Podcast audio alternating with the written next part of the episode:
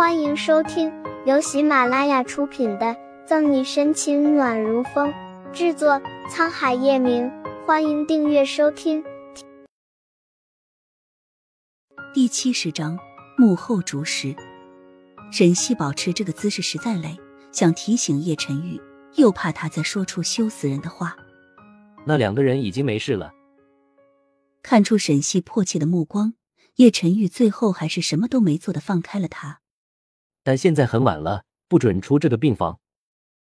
你，我要睡了，不准打扰我。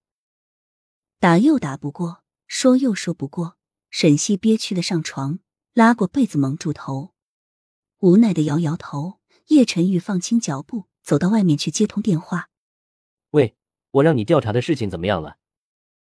把和万浩有关系的人查过后，所有的线索都指向了后勤部门的刘经理。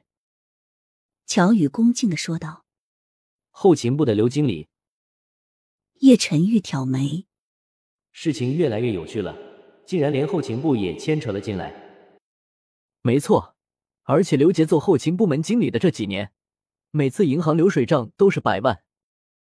顺藤摸瓜后才发现，他贪污的额度已经上达七千万。”看着银行账单，乔宇啧啧惊叹，为刘杰接下来的后果默哀。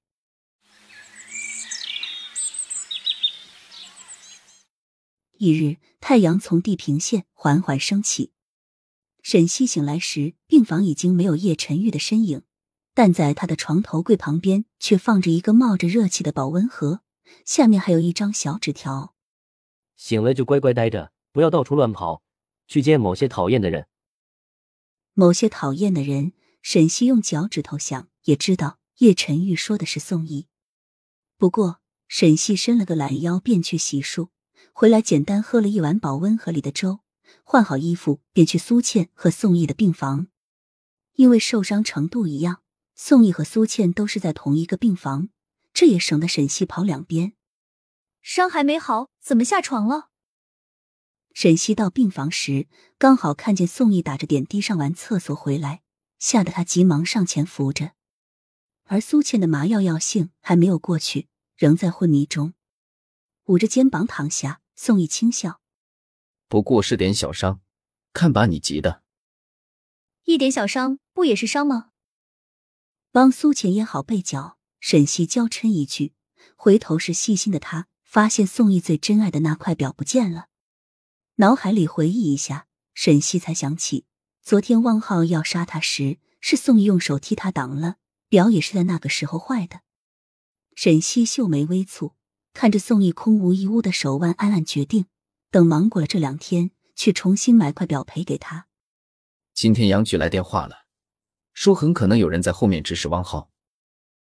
不知道沈西的想法，宋义扭头看着他。那这个人的目的是什么？沈西不解。如果主谋不是汪浩自己，那还有谁和他有仇？好像除了每次找他查的岳雨琪，也没有其他人了。但要说是岳雨琪是幕后主使，沈西用叶晨玉的人格做担保，绝对不可能。岳雨琪只是一个嚣张跋扈的千金小姐，说说狠话，耍耍心机还好，但要他把汪浩从监狱里放出来，并且运筹帷幄绑架苏倩，引他们去垃圾处理站狱行凶，沈西自问他还没有这个能力。不管后面的人是谁，既然他敢让汪浩做出这么极端的事，很可能还有后手。你务必要小心。宋有点担心，什么时候宋副局的胆子也变得这么小了？沈西好笑，回忆道：“你还记得四年前我们两个一起在滨州 K 集团卧底的两个月吗？”不知想起什么事，沈西还有点苍白的嘴唇勾起甜蜜的笑。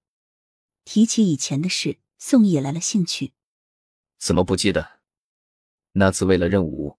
上级要你假扮我的情人，没想到你居然特地悄悄去洗浴中心学习，差点没有让别人当成同行找茬的打出来。你怎么知道这件事？那其他人，其他人是不是也知道了？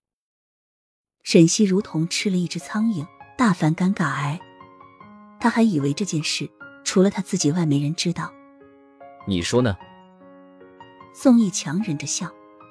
不过后来到了 K 集团，你的临时发挥也还不错，把里面的人唬得一愣一愣的。本集结束了，不要走开，精彩马上回来。